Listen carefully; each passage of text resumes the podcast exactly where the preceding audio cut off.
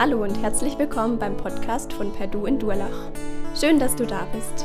Wir wünschen dir, dass Gott die nächsten Minuten gebraucht, um zu dir zu sprechen. Viel Freude dabei.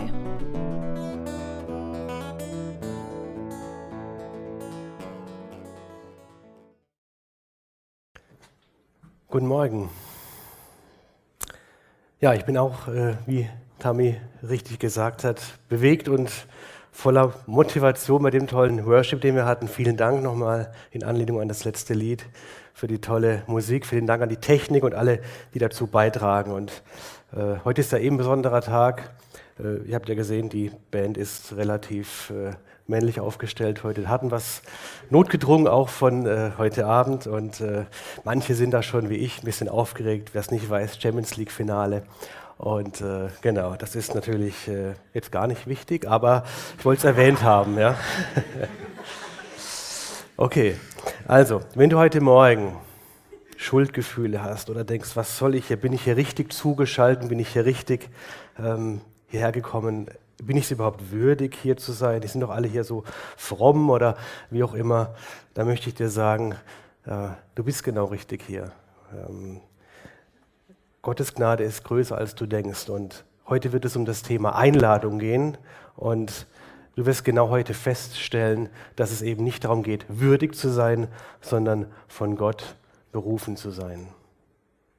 Ich habe heute in der Predigt, ihr seht das auch schon an der ersten Folie, ähm, ein paar englische Begriffe eingebaut, weil ich weiß, dass der ein oder andere, äh, der zumindest online zuschaut, dadurch eine ja, kleine Unterstützung hat entsprechend.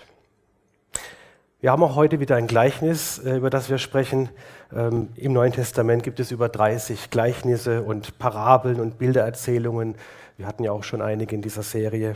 Und dieser Meisterredner Jesus, äh, der hat auch heute wieder dieser, wir haben es schon ein bisschen gehört, ähm, diesem Gleichnis, er bekommt es oder hat es immer hinbekommen, Unrecht aufzudecken, zu kritisieren, ohne dabei aber eine Versöhnung unmöglich zu machen. Und das ist das, das Tolle dabei nicht nur anklagend, so wie wir Menschen das manchmal sind, Türe zumachen. Nein, er hat die Türe offen gelassen. Gehen wir mal weiter entsprechend. Ähm, wir haben äh, in der Präsentation, wir haben, ich habe ein paar äh, ähm, Bibelverse daran äh, ja, drauf gemacht. Die sind gar nicht so wichtig. Ich wollte damit nur ausdrücken, es gibt über das Thema Hochzeit wahnsinnig viele ja, Stellen. Das sind hier gar nicht so die ganz bekannten. Ähm, aber es soll heute gar nicht um die Hochzeit selbst gehen, sondern um die Einladung. Wie ist es bei dir? Wurdest du mal auf eine Feier, muss nicht unbedingt eine Hochzeit sein, eingeladen und du hattest gar keine Lust, dahin zu gehen? Vielleicht, weil es dir nicht so gut ging, du eine Phase hattest, wo du, ja, wo, es, wo du vielleicht andere Dinge ähm, im Kopf hattest, die dich beschäftigt haben, oder weil du wenig Lust auf die Menschen hattest dort. Also in meinem Leben gab es das schon ein paar Mal, dass ich in Feiern, zu Feiern eingeladen wurde und dachte, irgendwie, ich weiß nicht, will ich da hin? Was macht man dann? Ehrliches Absagen, was lügen, Ausreden suchen, Einfach aus Höflichkeit hingehen, vielleicht mit so einer Laune, einfach wegbleiben. Wie wird sich der Gastgeber damit fühlen, wenn man nicht kommt oder schlecht gelaunt oder wenn man absagt, wenn man äh, entsprechend der Einladung nicht folgt? Das schauen wir uns heute in der Predigt an. Genau. Nochmal kurz der Text, der Bibeltext. Ähm, ich überspringe den jetzt einfach mal, wir haben ihn gerade eben gehört. Wer zu Hause oder hier nochmal nachlesen will, sehr gerne. Wir gehen das aber nun auch im Einzelnen natürlich durch. Doch zuvor einmal noch ein paar Bilder, ein paar Eindrücke ähm, von dem Thema Hochzeit. Ich habe, äh, also im Internet gibt es ja wahnsinnig viele schöne Bilder. Ähm, genau. Äh, wahnsinnige Locations, wahnsinnige, ähm, aufwendige äh, Feierlichkeiten, ähm, traumhafte, unvergessene Orte, wenn wir eins weitergehen. Ich mache das deswegen, um ein bisschen auch in das Thema Hochzeit reinzukommen. Also wenn man diese Locations anschaut, dann muss man sagen, die haben was richtig, richtig gemacht. Ja. Äh, wow, keine Ahnung, was das kostet, aber äh, das sieht ziemlich gut aus. Ich habe mich gefragt bei dem Bild rechts, äh, was wäre, wenn der Bräutigam jetzt noch Nein sagen würde. Aber das ist ein anderes Thema, wissen wir nicht. Ich hoffe, er hat Ja gesagt und es ging alles gut. Hochzeit ist was Besonderes. Und deswegen hat Jesus dieses Gleichnis auch ähm, mit reingebracht. Und natürlich hat, oder, ja, verbinden wir Hochzeit vielleicht auch mit ein bisschen lustigen oder kreativen Dingen, äh, mit Humor, hoffe ich doch mal, aber auch Panik, dass was schief gehen könnte oder auch tatsächlich schief ging. Also wenn ich jetzt äh, an diese vielen Hochzeiten dieses Jahr denke, die zunächst mal abgesagt werden mussten wegen Corona und ganzen Hygienekonzepten. Auch meine Frau und ich waren eingeladen zu einer Hochzeit nach Portugal.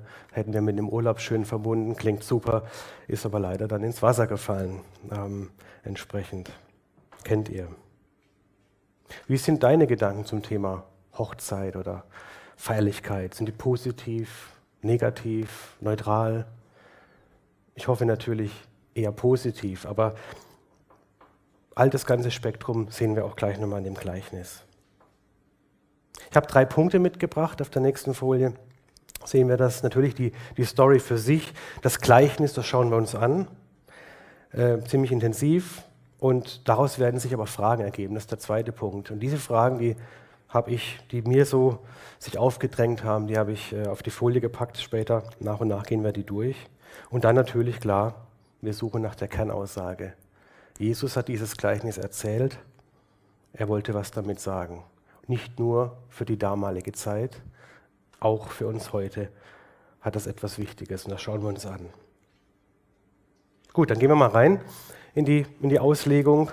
Ähm, genau, Jesus, äh, ich lese mal kurz vor, und Jesus begann und redete wieder in Gleichnissen zu ihnen und sprach, mit dem Reich der Himmel ist es wie mit einem König, der seinem Sohn die Hochzeit bereitete. Und er sandte seine Knechte aus, um die Eingeladenen zur Hochzeit zu rufen, und sie wollten nicht kommen. Also wieder packt hier Jesus eines seiner Gleichnisse aus. Wir haben es gehört. Die Zuhörer übrigens hier sind so die Oberen der damaligen ja, Nation Israels, die, die Hohepriester, die Pharisäer, ähm, wie wir aus dem Vers zuvor wissen. Da heißt es nämlich in Matthäus 21, 45, dass die obersten Priester und Pharisäer seine Gleichnisse hörten. Sie erkannten, dass sie damit gemeint waren, dass er von ihnen redete und sie suchten ihn zu ergreifen. Aber die Volksmenge verhinderte es, weil sie ihn für einen Propheten hielt. Zu dem Zeitpunkt waren sie noch nicht durchs Volk durchgedrungen. Später hat sich das leider geändert. Und so konnte Jesus auch diese Kritik ausüben. Viele Menschen, das kennt ihr, fragen sich, wie dieses Himmelreich, diese Ewigkeit so sein kann. Also hört genau hin, denn das ist zwar keine Erzählung, wie es eins zu eins sein wird, aber doch eine, eine, ein Abbild.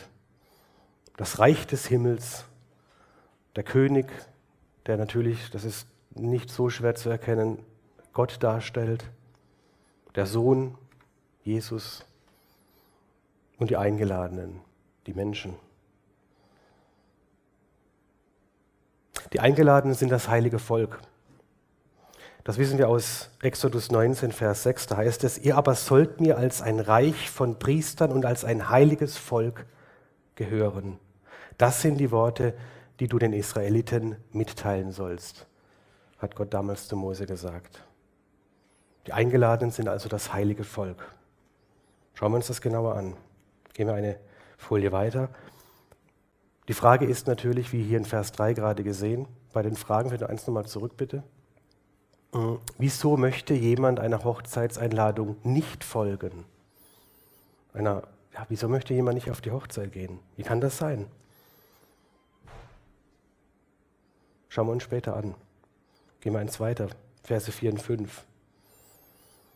Wiederum sandte er andere Knechte aus und sprach, sagt den Eingeladenen, sieh, mein Mahl habe ich bereitet, meine Ochsen und mein Mastvieh sind geschlachtet und alles ist bereitet, kommt zur Hochzeit.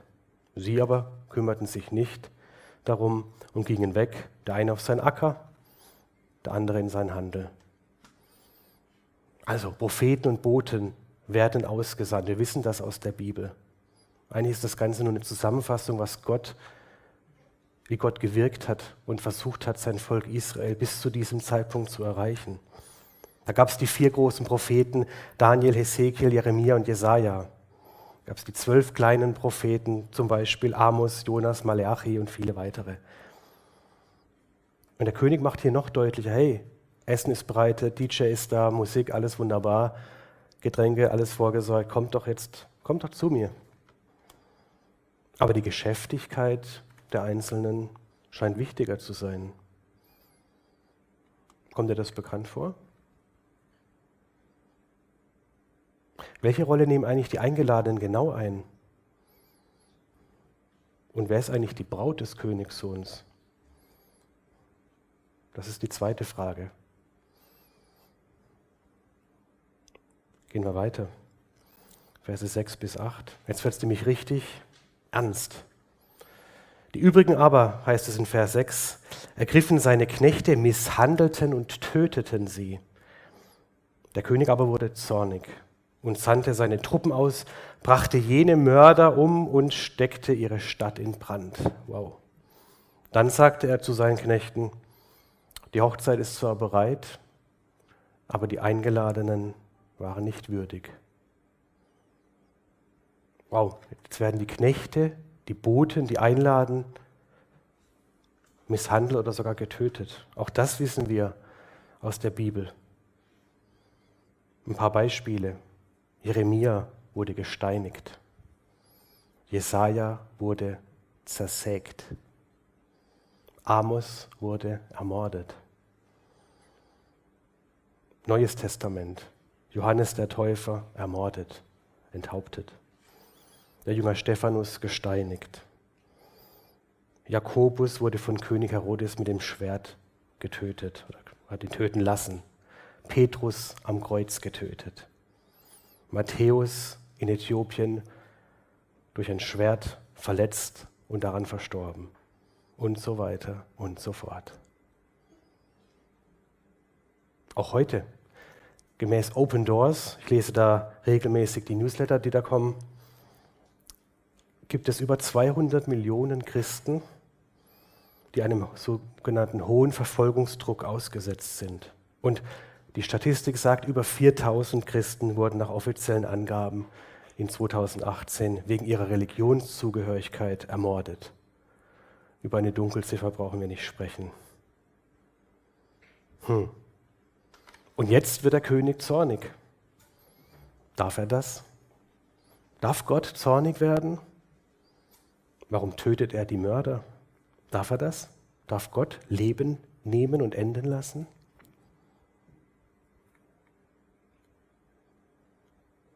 Verse 9 bis 10. So geht nun hin auf die Kreuzwege der Landstraßen und so viele immer ihr finden werdet, ladet zur Hochzeit ein, sagt der König. Und jene Knechte gingen aus auf die Landstraßen und brachten alle zusammen, die sie fanden, böse wie gute. Und der Hochzeitssaal wurde voll von Gästen. Der König möchte Gemeinschaft. Es ist ihm derart wichtig, dass er jetzt jeden einlädt. Auch ursprünglich nicht eingeladene. Vor allem nicht eingeladene. Und der Saal war voll von Gästen. Es hat funktioniert.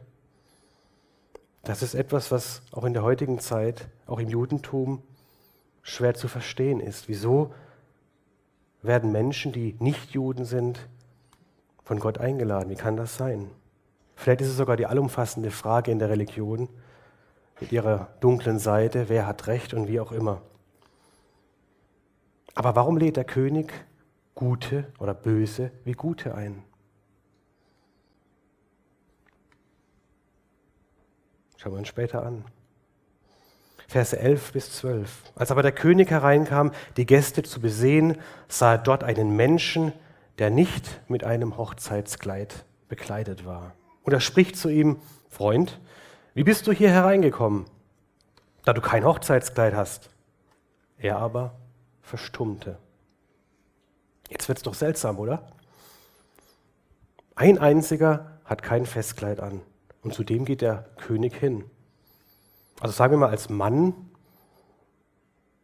hättest keinen Anzug an, wie das so erwartet wird in der Hochzeit. Hattet ihr Männer schon mal bei einer Hochzeit keinen Anzug an? kann gefährlich enden.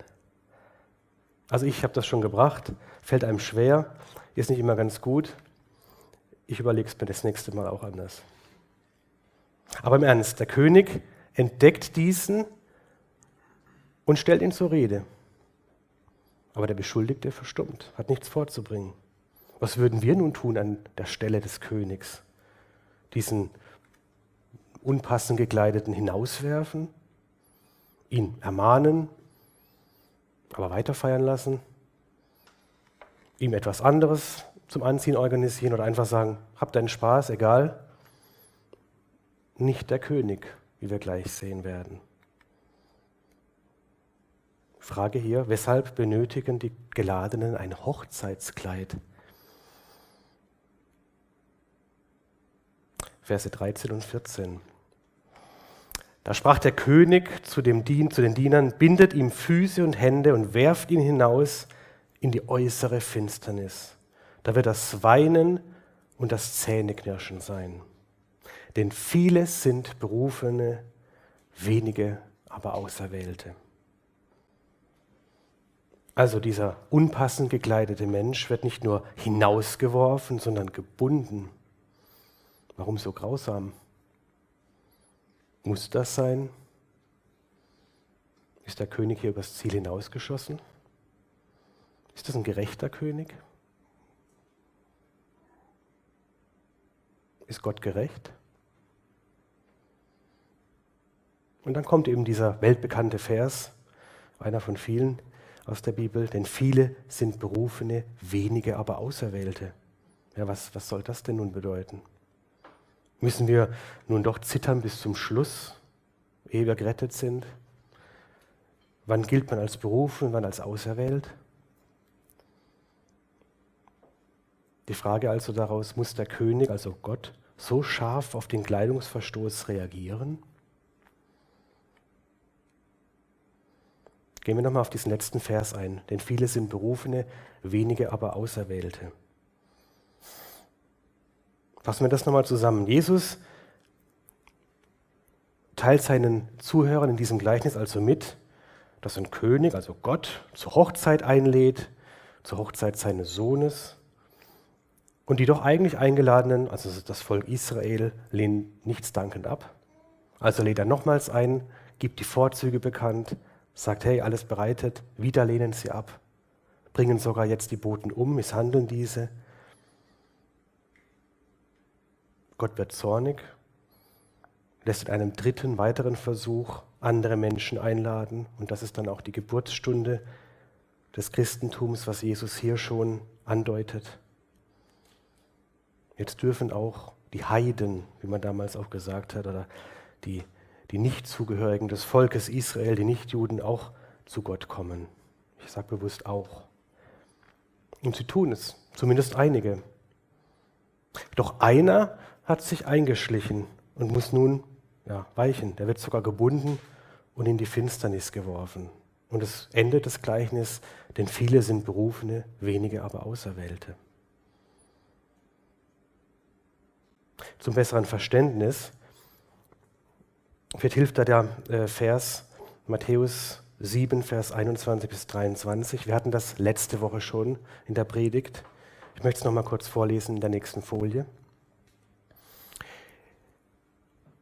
Nicht wer mich dauernd Herr nennt, wird in Gottes himmlisches Reich kommen, sondern wer den Willen meines Vaters im Himmel tut. Am Tag des Gerichts werden viele zu mir sagen, aber Herr, wir haben dich doch in deinem Auftrag prophetisch äh, geredet, wir haben doch in deinem Namen Dämonen ausgetrieben und viele Wunder vollbracht, aber ich werde ihnen entgegnen, ich habe euch nie gekannt. Ihr habt meine Gebote mit Füßen getreten, darum geht mir aus den Augen. Gehen wir zur nächsten Folie. Schauen wir uns nochmal die Fragen an. Wieso möchte jemand einer Hochzeitseinladung nicht folgen? Also normalerweise sind in meinen Predigten nach der Textauslegung die wichtigsten Fragen geklärt. Hier ist es irgendwie anders. Mir ging es so, als ich den Text mehrfach gelesen habe. Nicht alles ist wirklich klar, so meint man zumindest. Aber gehen wir da mal drauf ein. Wieso möchte jemand einer Hochzeitseinladung nicht folgen? Wieso lehnen Menschen Gott, Jesus ab? Den Glauben ab? Kennen wir alle. Betraf uns vielleicht selbst schon mal. Wir haben unseren freien Willen, wir Menschen. Und das ist auch gut so. Gott gab ihn uns schließlich, richtig? Also dürfen wir Menschen annehmen oder ablehnen. Wir dürfen sagen, ja, wir wollen Jesus kennenlernen oder nein, lass mich damit in Ruhe. Aber mit den Konsequenzen müssen wir leben. So oder so. Zweite Frage, welche Rolle nehmen die Eingeladenen ein? Gäste, Braut? Bei allem, was ich recherchiert habe, sind es tatsächlich die Gäste. Ich habe auch einen Theologen gefragt. Aber lasst uns trotzdem die Bilder Jesu, die er uns gab, nicht aus den Augen verlieren, dass wir in diesem Bild, was an anderer Stelle gesprochen wird, dass wir die Braut sind und er der Bräutigam. Er will Gemeinschaft mit uns. Aber hier in dem Gleichnis sind die Gäste, die Eingeladenen, die Menschen, nicht die Braut. Darf der König also Gott zornig sein? Ist das immer noch ein guter Gott? Für viele Menschen ist das die alles entscheidende Frage, auch in der heutigen Zeit, vor allen Dingen in Krisen, Kriegszuständen, bei persönlichen Schicksalsschlägen. Wieso lässt er das zu? Wieso, wie kann ein Gott das zulassen? Wie oft haben wir die Frage schon gehört? Wie oft hast du die vielleicht schon gestellt oder selbst gehört? Wie kann das sein? Echtes Beispiel, dass ein Freund von mir mit seinem Vater verlor, als er selbst nur 14 war. Zwei weitere Brüder. Wie kann das sein? Mutter, drei Söhne, im pubertären Alter, alleine. Wie kann das sein, auch ein reelles Beispiel, dass ein Vater mit 42 verstirbt und vier Töchter und Frau zurücklässt? Ihr kennt die Schicksalsschläge, habt sie vielleicht selbst schon im nahen oder im eigenen Umfeld erleben müssen. Aber ja, Gott darf zornig sein. Er ist der Allmächtige der Erschaffer von all dem hier. Muss ich das akzeptieren? Nö. Aber es ändert nichts daran, dass es so ist. Das sind seine Regeln, seine Gesetze, sein Vorgehen. Weshalb benötigen die geladen, Entschuldigung, warum lädt der König also Gott, Gott Böse wie Gute ein? Vierte Frage. Was heißt das überhaupt? Wer ist denn gut und böse? Wer hat das Recht darauf, das festzulegen? Ja, der Allmächtige selbst, der Schöpfer. Wenn man in Hiob Kapitel 38 schaut, unter anderem, da wird einem die Dimension klar. Hiob versucht herauszufinden, wie, wie ihm das ganze Schicksal, was er erleidet hat, wie das sein kann. Und Gott antwortet unter anderem, ich zitiere jetzt nur so frei, ähm, wo warst du, als ich die Erde gegründet hatte? sagt Gott. Tu es kund, wenn du es, wenn du es weißt. Wer hat ihre Maße bestimmt? Wer hat die Messschnur gezogen? Wer hat das Meer mit den Toren verschlossen, als es ausbrach?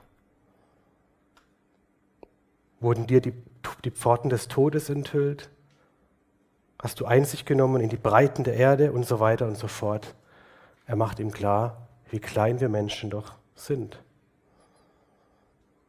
Aber Gott lädt alle ein, weil sein eigentliches Volk Israel ja, zu großen Teilen abgelehnt hat. Aber du musst dieser Einladung nicht folgen. Viele werden ihr auch heute nicht folgen. Frage 5. Weshalb benötigen die Geladenen ein Hochzeitskleid? Gibt es doch Voraussetzungen, was wir leisten müssen, um die Ewigkeit mit Gott zu verbringen? Was ist das Hochzeitskleid? Ich habe viel in dem Bereich auch ähm, recherchiert vor einigen Wochen. Vielen von euch wird es auch schon klar sein. Das Hochzeitskleid symbolisiert die Befreiung in Jesus Christus, Tod und Auferstehung. Und wie heißt es so schön, ohne Jesus ist alles nichts. Ohne ihn anzunehmen, können wir nicht die Ewigkeit mit Gott verbringen. Gibt es genügend Bibelstellen, die das belegen. Das Hochzeitskleid ist also die Annahme von Jesus in, in deinem Leben. Du kannst Gesetze folgen, du kannst sonntäglich in die Gottesdienste gehen oder daheim zuschauen. Aber das ist es nicht. Es geht darum, Jesus anzunehmen. Letzte Frage. Muss der König, also Gott, so scharf auf den Kleidungsverstoß reagieren? Darf er das? Darf das sein? Wieso handelt Gott so? Ist er etwa emotional ein schwer berechenbarer Gott? Mal so, mal so? Nein. Er muss auch nicht so scharf reagieren. Aber er macht es und es ist für, sie, für ihn eine absolute Logik.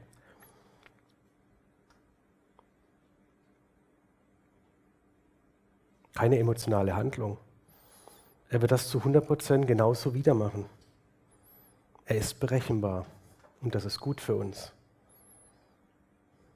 Deswegen lasse dir nie einreden, dass Gott gegen dich ist, dass er launisch ist, dass er sich um deine kleinen Problemchen nicht kümmert oder interessiert, dass er mal gut, mal böse sein kann. Nein, er ist für dich.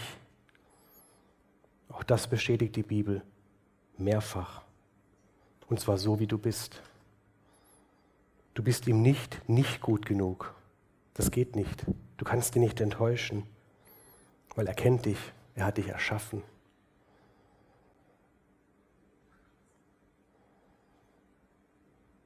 Und er gab dir deinen eigenen Willen.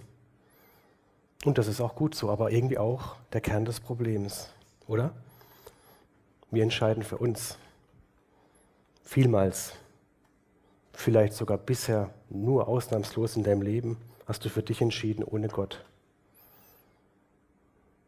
Und irgendwann kommst du in eine Schieflage vielleicht. Muss nicht so sein, aber kann. Und fragst dich, wieso ist meine Familie zerrüttet? Wieso bin ich geschieden? Wieso habe ich großes Leid über jemanden gebracht? Wie, kann, wie konnte das passieren? Kein Kontakt mehr zu Vater, Mutter, Kinder, wie auch immer. Wie kann das sein?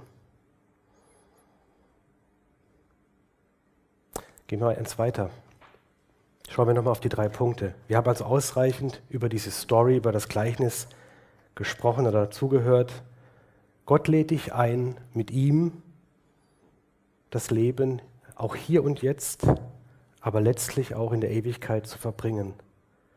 Du darfst ablehnen. Und dann wirst du diese Hochzeitsfeier auch nie erleben. Okay.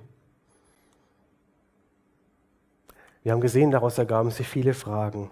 Nicht alle können perfekt beantwortet werden, auch natürlich nicht von mir. Aber du kannst diesen Fragen nachgehen. Du kannst Jesus annehmen und die Hochzeitsfeier erleben. Und drittens, zuletzt haben wir uns über die Aussage ähm, unterhalten, beziehungsweise nach, also, äh, zugehört, über das Gleichnis und die Fragen.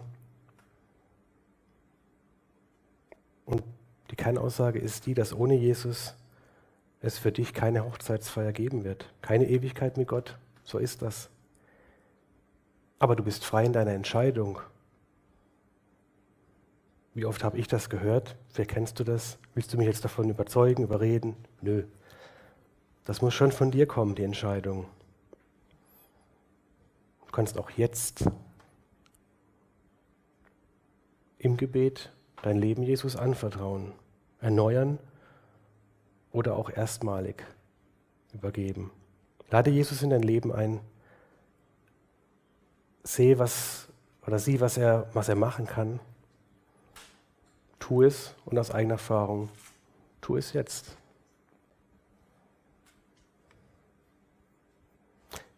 Ich möchte noch beten zum Schluss.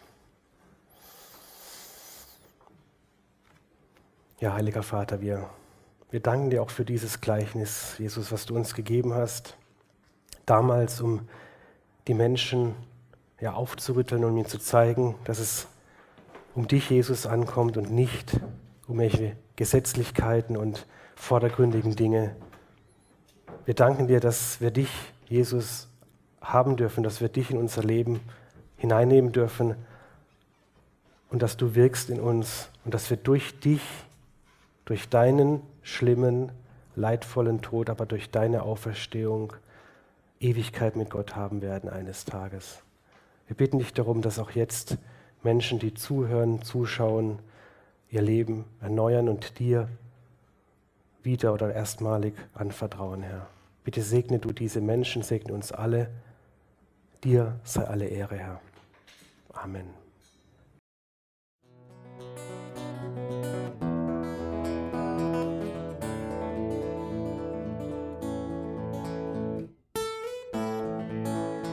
Wir hoffen, der Podcast hat dir weitergeholfen.